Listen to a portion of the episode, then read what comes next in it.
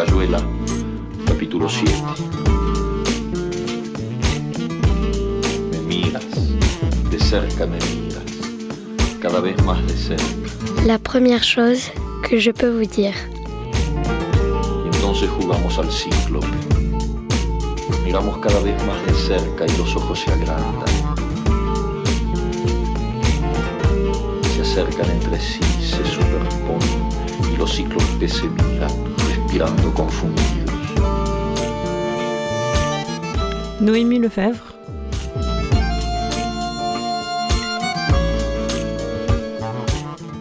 La première chose que je peux vous dire, c'est que chez Hubo Discount Meubles, boulevard National, on peut acheter de quoi se faire un très bel intérieur.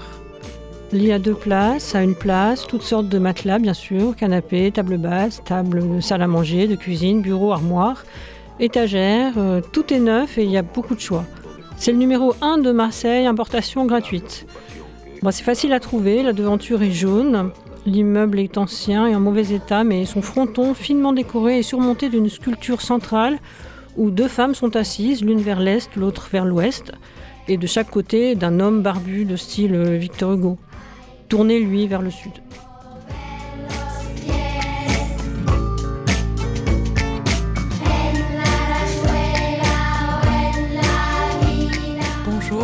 Toutes, à tous, bienvenue pour la première chose que je peux vous dire. Je suis avec Noémie Lefebvre. Bonjour. Bonjour. Et euh, après quelques mots de présentation euh, que tu pourras compléter si tu as envie, on discutera un peu de ton projet d'écriture du moment, parce que tu es en résidence à la Marelle pour un projet d'écriture en mars et en avril. Euh, mais peut-être d'abord pour, pour te présenter un peu, tu es écrivaine, chercheuse, enseignante, spécialisée dans l'étude des rapports entre musique et politique. Euh, tu as publié des articles et des essais liés à tes thématiques de recherche et plusieurs ouvrages de fiction. Euh, je ne vais pas les citer tous, mais ils sont presque tous euh, parus aux éditions verticales, sauf un, dont L'autoportrait bleu en 2009, Poétique de l'emploi en 2017, Parle en 2021, Tais-toi en 2021 aussi, et le seul, je crois, le seul un qui n'est pas publié aux éditions verticales de tes œuvres de fiction, c'est La vie comme ça, chez Joka Seria. Oui, La vie comme ça, c'est un livre d'atelier d'écriture. Donc il y a à la fois une nouvelle euh, très longue que j'ai écrite et puis euh, des travaux d'écriture faits en atelier à Angers euh, sur, sur une année. Voilà, et donc c'est avec en partenariat avec Joka Seria et c'est donc eux qui ont publié l'ouvrage. C'est rare, ça, c'est super. C'est rare que les, les textes issus d'ateliers d'écriture soient publiés. Ben, oui, c'est très dommage, mais en tout cas, c'est vrai que là, c'était très, très intéressant comme, comme travail tout au long de l'année, avec voilà, des gens vraiment investis. Et, et en fait, l'idée, c'était quand même de fabriquer un livre avec une cohérence et pas avec des fonds de tiroir et vraiment que je fabrique euh, aussi une nouvelle avec leur texte et pas pour euh, pas, pas en surplomb ni euh, à côté ni voilà donc fabriquer un, ensemble qui soit cohérent et donc on, a fait ça et Je Casseria l'a très bien publié. Mmh. Et tu, tu, disais, ça me fait penser que tu disais tout, il y a quelques jours que tu n'aimais pas du tout les fonds de tiroir. Euh, pas tellement, non. Ou alors il faut qu'il soit vraiment euh, d'un seul coup que quand je ressors un vieux texte, je me dise ah mais vraiment si euh, il est vivant, il vit encore quoi. Mais sinon je suis pas tellement, j'aime pas les cimetières, j'aime pas les endroits où les choses, voilà, on, les met là, on a des bonnes raisons en fait souvent de les, mettre de côté. Voilà, donc mieux vaut quand on n'a rien à dire, vaut mieux se taire des fois. oui, et ça arrive que tu, que tu reprennes un texte parce que j'ai l'impression que du coup tu n'as pas de tiroir, tu as des, des tombes euh. directes quoi, pour les textes. Donc euh, ça arrive que je fabrique des textes avec des chutes de textes, mais ça du coup c'est plus du tiroir. Des vrais textes en tiroir, euh, en général non, je les, je les laisse sur mon ordi par flemme de les jeter, mais, mais j'en fais rien. À part des fois me le relire en disant ah, vraiment c'était pas bon et ne pas regretter. Voilà, mais c'est très rare que j'y retourne. Oui. C'est pas intéressant en fait, tellement. Euh, j'ai oublié de dire que tu es aussi au membre du comité éditorial d'une très belle revue franco-allemande qui s'appelle La mer gelée. Et euh, c'est pas du tout le sujet de notre entretien, mais euh, c'est une, référence à Kafka, La mer gelée. Ça fait un moment que je me le demande. Oui, oui. Bah, c'est en fait la revue, elle a existé avant que je la rejoigne. C'est Alban Lefranc qui l'a créée avec des amis. Et voilà, et c'est à partir de la phrase de Kafka qu'il a eu envie de, qu'ils ont envie de, de, prendre ce titre qui me va bien en fait. Hein. Je trouve que c'est un joli, un joli nom de revue. Euh, en fait, c'est un peu un rapport quand même avec euh, Marseille, puisque on est venu euh, ici à la Maison de la Poésie pour, présenter La Mer Gelée l'année dernière, pour le numéro, c'est le numéro froid, je pense, c'est celui-là. Et voilà, donc on a un petit, une petite relation comme ça avec Marseille, d'autant plus que Arnaud Caléja, il est de Marseille. et puis Didier Da Silva aussi, euh, qui, bah qui, écrit souvent avec nous et puis qui est, euh, voilà, qui est notre ami. C'est une revue d'amis, donc c'est une, revue aussi qui, qui euh, fait des villes, qui s'intéresse plus aux relations entre les villes qu'aux relations entre les nations. en fait, nous, les nations, on les aime pas trop. Par contre, les villes, on les aime bien. On s'intéresse aux villes. Hmm. Donc voilà, ça, il y, y, a Berlin, il y a d'autres villes. C'est plutôt ça qui nous intéresse et du coup faire circuler les langues entre des, villes, des endroits, des paysages éventuellement, mais pas forcément euh, entre des pays, euh, des nations, des États. Mm. D'ailleurs, il y a eu des, théories, je, moi je, m'aventure tout de suite, dès le début de l'entretien, dans des domaines que je ne maîtrise absolument pas, mais il y a mm. eu des théories euh, dans l'urbanisme notamment qui disaient que les nations ou les, les États allait plus exister de toute façon. C'était les villes qui allaient prendre la place de. Ouais, bah après, il y a une confusion souvent dans l'histoire des utopies entre la, ville et, l'organisation politique, c'est-à-dire que c'est la cité. Hein, déjà, dans la cité grecque, c'est. Voilà, l'idée, c'est qu'une cité, c'est une, c'est une, euh, un ensemble politique cohérent. Donc, en reprenant cette idée, en fait, on se débarrasse un petit peu du voilà, de la, des questions nationales qui sont apparues comme des questions centrales politiquement euh, au XIXe siècle, et qui tout, euh, construit en fait une géopolitique à partir des nations. Alors qu'en fait, les premières, euh, premiers échanges et premiers voyages sont d'abord entre des continents éventuellement, puis surtout entre des villes et entre des personnes. Et donc le commerce n'est pas, le commerce se fiche des nations en général. et c'est par d'abord le bah commerce qu'on a voyagé. Mmh. Donc ça explique un peu ça. Et puis il y a aussi toute une une idée que euh, euh, travailler sur l'urbain, c'est toujours euh, manier à la fois des questions très très situées à des endroits précis et il faut rester les pieds bien par terre pour les comprendre et en même temps toujours parler d'universel parce que la ville c'est vraiment un phénomène universel. Et ça nous fait une excellente, un excellent chemin pour parler de ton projet d'écriture actuelle. Donc ça s'appelle Marseille 3 pour l'instant, voilà. en tout cas. Et c'est une, une, sorte de d'enquête, euh, ouais, d'enquête sur euh, le, troisième arrondissement de Marseille. Mm. Et est-ce que tu peux nous en dire un peu plus? Alors c'est pas très avancé encore, hein, parce que c'est voilà, ça fait euh, pas très longtemps que je suis ici. Et il s'agit pas vraiment d'une enquête, c'est-à-dire que chacun son métier. Il y a des gens qui font des enquêtes, qui sont vraiment alors des gens qui sont des théoriciens de, de la ville, qui font des enquêtes soit parce qu'ils sont euh, ils ont quelque chose à changer dans un quartier donné. Ça peut être des ingénieurs, des urbanistes, euh, voilà.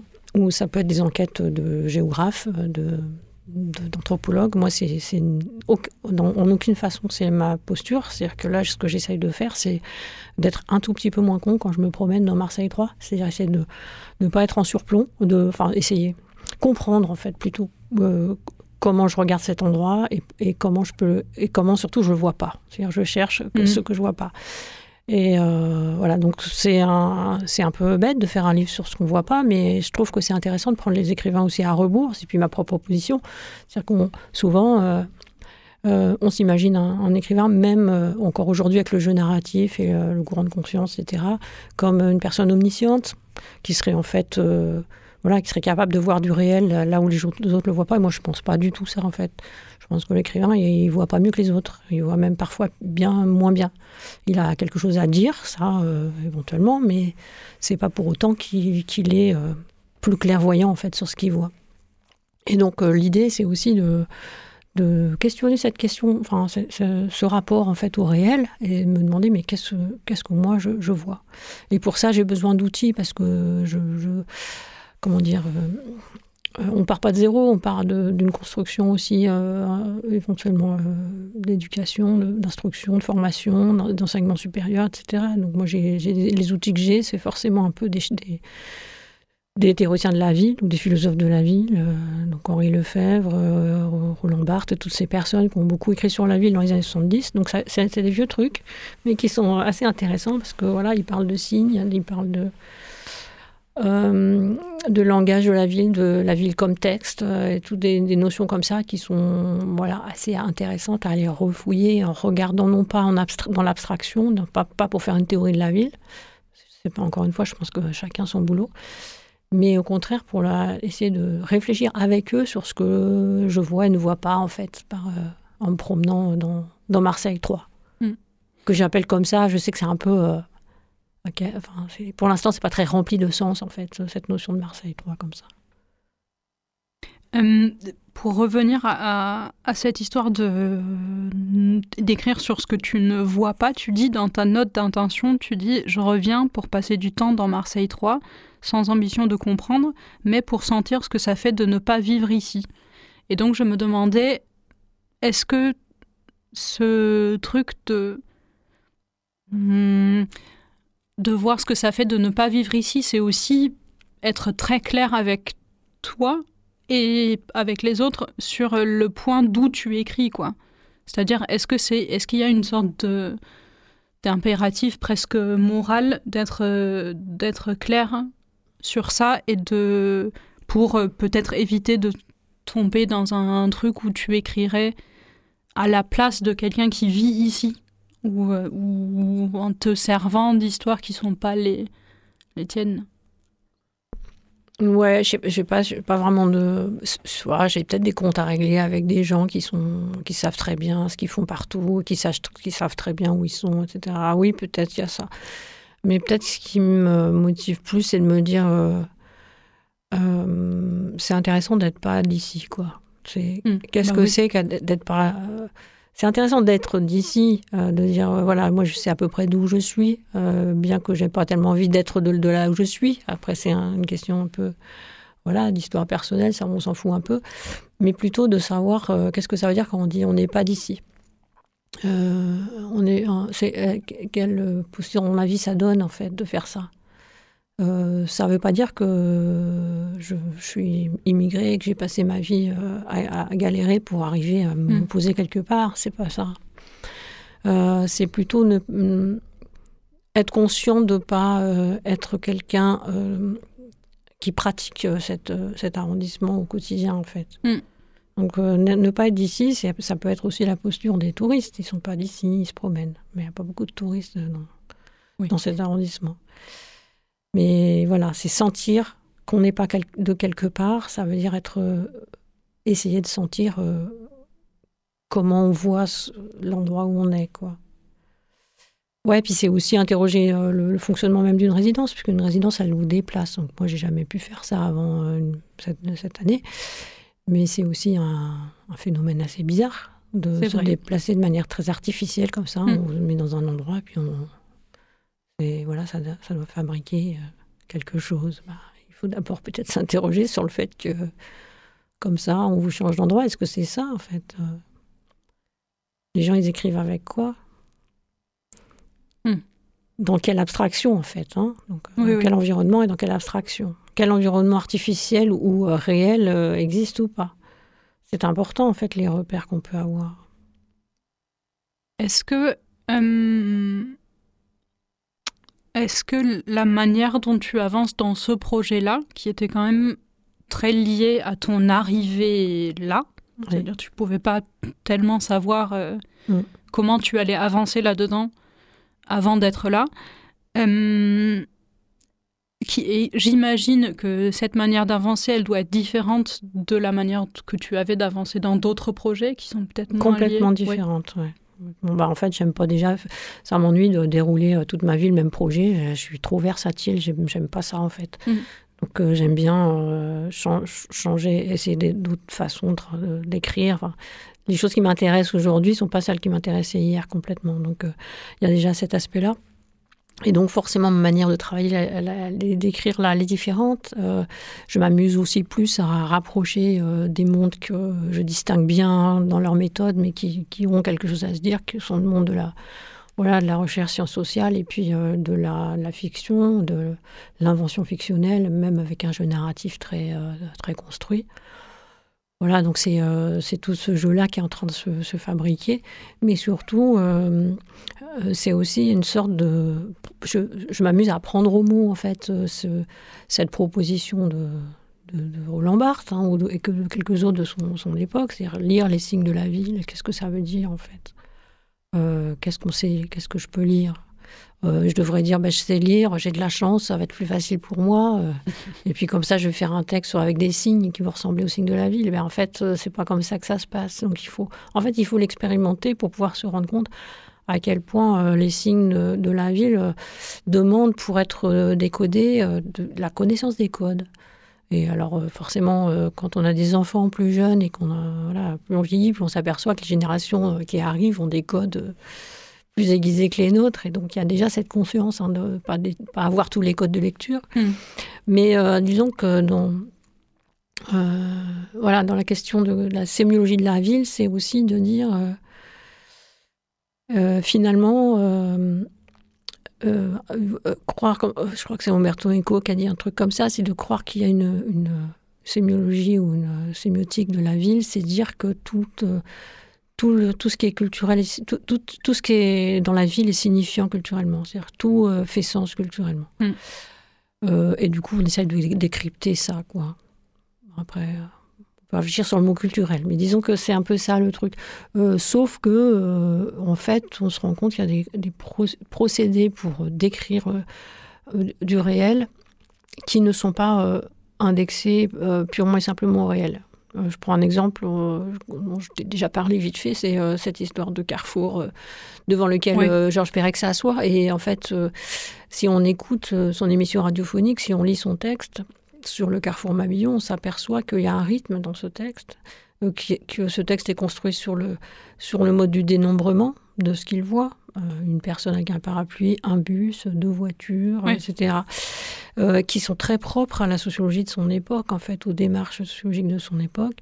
Euh, moi, si je m'assois à Place Cafo et que je, j'essaie de, de décrire ce que je vois, je n'ai absolument pas la possibilité de faire ce que fait Georges Perec. Ça fait pas du tout la même chose. Donc voilà, la, la question de, en fait, comment on fabrique un texte littéraire, c'est c'est pas exactement comme euh, une vérité ou une- la vérité euh, sociologique et la réalité littéraire, c'est deux choses différentes. Et ça doit se recouper quelque part. Mm. Mais en fait, la démarche est, différente. Pour arriver à dire le vrai, euh, il faut accepter de fabriquer euh, quelque chose qui, qui se décolle du, du- de la description pure. Et est-ce que tu commences à entrevoir comment ça va se recouper dans ton texte?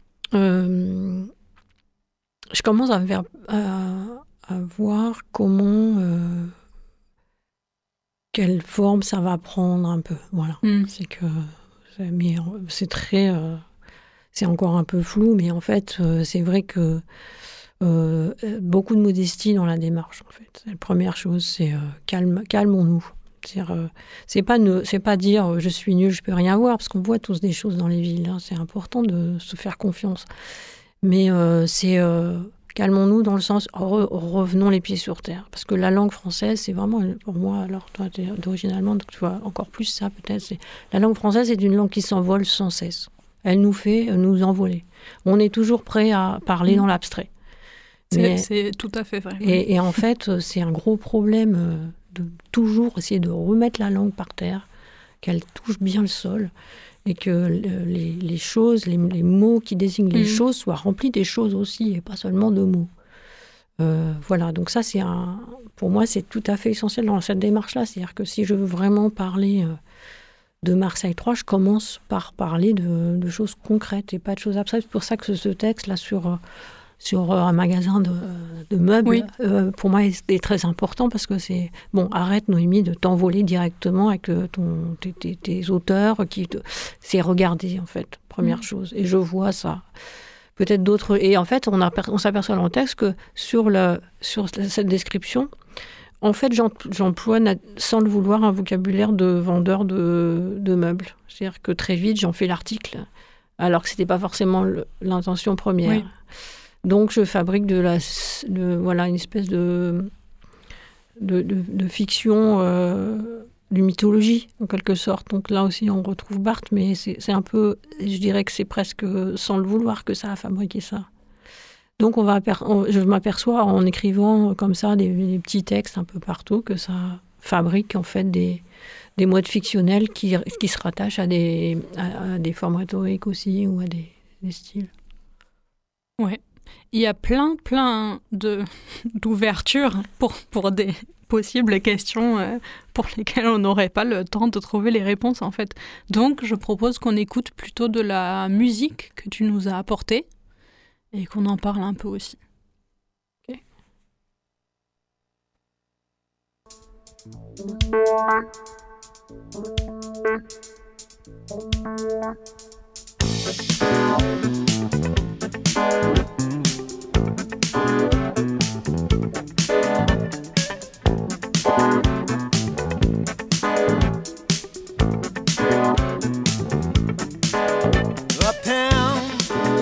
It's murder out in the street.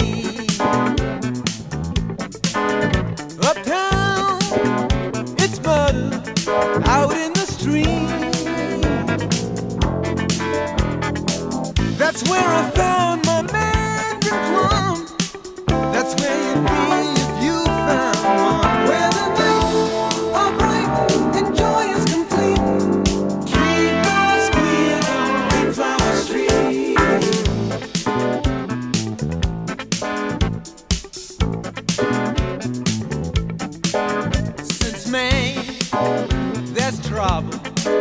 staring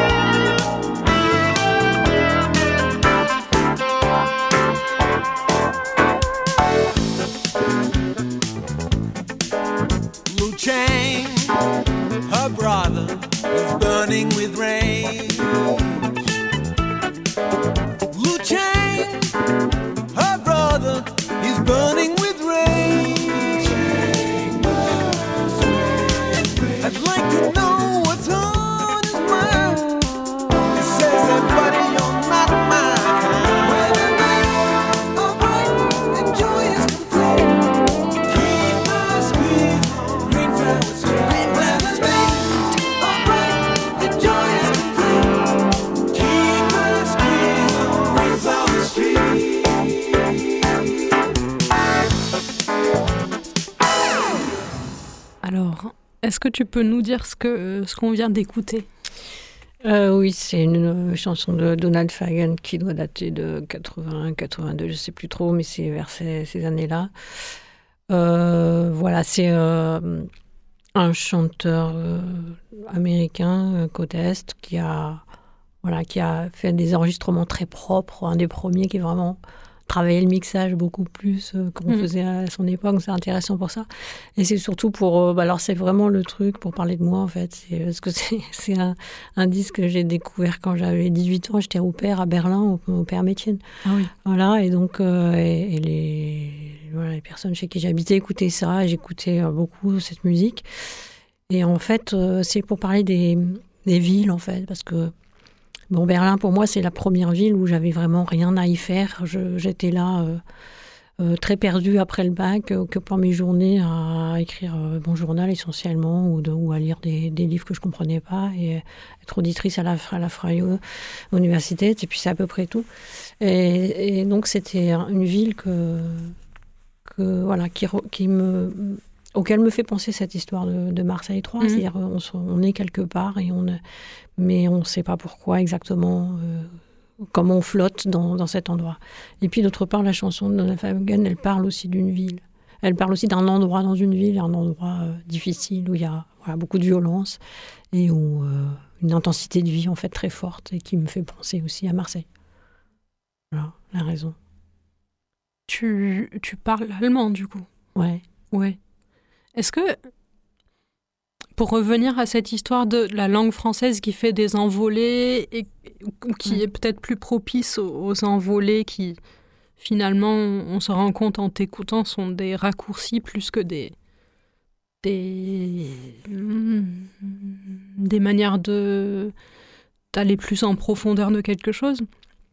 Est-ce que le contact avec la langue allemande a changé la, ta manière de d'écrire en français? Bah, Elle n'a pas changé, elle l'a construite. ah oui. En fait, euh, c'est parce que c'est parce que je suis passée par l'allemand, par la langue allemande, que je me suis dépaysée, en fait, que j'ai compris comment je parlais et comment j'écrivais en français. Et c'est euh, aussi en lisant des auteurs allemands que ce que je comprenais, parce que je n'ai pas, pas un niveau d'allemand mmh. exceptionnel non plus, mais voilà. Euh, qui, m'ont fait voir euh, dans quel univers linguistique j'étais, en fait. C'est très important. Pouvoir se décaler, c'est très important. C'est pour ça que la mer gelée, c'est, c'est très important, même pour ceux qui euh, euh, voilà, qui parlent pas allemand et qui écrivent dans la mer gelée. Malgré tout, bah, par exemple, Didier, typiquement, Didier da Silva dit pas un mot d'allemand, mais il est très content quand ces nouvelles sont traduites. Parce que ça fait, voilà, ça nous fait un retour différent, même, même pour le son mm. de ce qu'on est en train d'écrire. Ah oui. Euh, oui, je repense à plein de gens qui ont dit des choses dans ce sens. Il y a Hertha Müller, par exemple, l'écrivaine euh, euh, germanophone, si on peut mm. même dire qu'elle est germanophone, parce que c'est vraiment un allemand super étrange, mais qui disait un peu, un peu la même chose que d'avoir différents mots pour la même chose te faisait que qu'on se décalait, que, que ça faisait voir notre langue maternelle d'une autre manière, en fait. Plus que de. Ouais, je pense que c'est aussi l'histoire de la construction de la, des bourgeoisies. La bourgeoisie française et la bourgeoisie allemande ne sont pas du tout construites sur les mêmes modes. Bah, ça, oui. Et donc, euh, voilà, il y a aussi cet aspect-là, c'est que le, la mondanité dans, dans la langue bourgeoise, qui est aussi la langue scolaire, académique, euh, joue un rôle essentiel. Mm. Euh, il ne faut pas dire, il faut pas nommer trop les choses. Et donc, les Allemands ont beaucoup moins de problèmes avec ça, parce qu'ils n'ont pas du tout le même rapport avec euh, mm. leur, monde intellectuel et leur monde bourgeois, qui est beaucoup plus proche, en fait, voilà, de, de choses ordinaires. c'est pas pour eux un dégradant. Donc ça change beaucoup, en fait, le, mm. Voilà, après, c'est un peu des stéréotypes, hein, peut-être, au bout d'un moment, quand on est là-dessus. Mais enfin, c'est vrai que je pense que c'est ces questions de ne pas dire, ne pas s'exprimer de telle ou telle manière en France, ça reste euh, un, vrai problème, même un problème social essentiel, parce mm. qu'il y a beaucoup de gens qui se retrouvent en prison parce qu'ils n'ont pas dit la bonne phrase. Oui. Qu'ils n'ont pas su euh, défendre leur cas dans le bon langage. Mm. Euh, voilà. Ou en, prison, ou à l'hôpital, ou n'importe où. Hein. c'est vrai. donc le, le principe de cette émission, c'est un peu de laisser dépasser plein de fils, parce qu'on n'a pas le temps, on a une, une demi-heure d'émission, ça ne suffit absolument jamais. Mais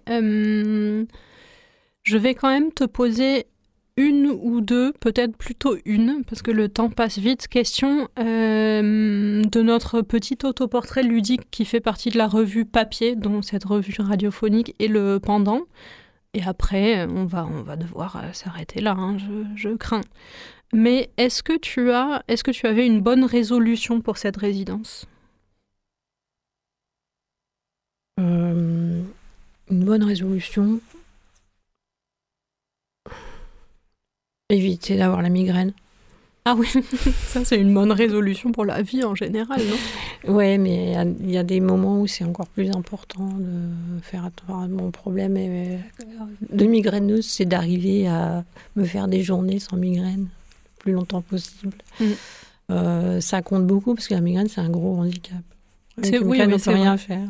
Donc c'est- un peu prosaïque ce que je raconte là, mais Non, non. bah, mais euh, ça veut dire une hygiène de vie aussi. euh, je peux pas boire des bières toute la nuit avec des, po- des potes. Ni, Mm. euh, voilà, simplement pour ça aussi.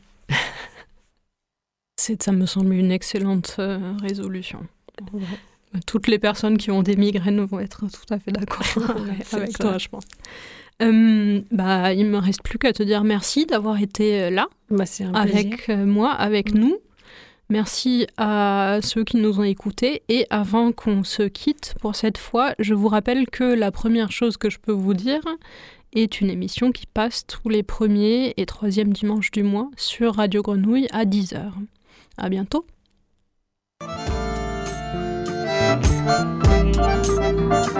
Tu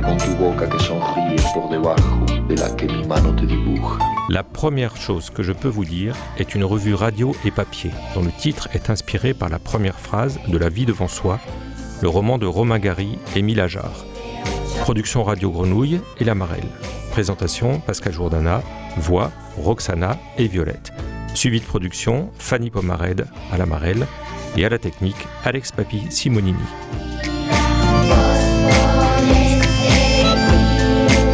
L'Amarelle est une structure hébergée à la friche Belle de Mai qui encourage l'émergence de nouveaux talents littéraires et facilite les échanges entre les écrivains et le public. C'est à la fois un lieu de création, d'accompagnement à la production et de diffusion.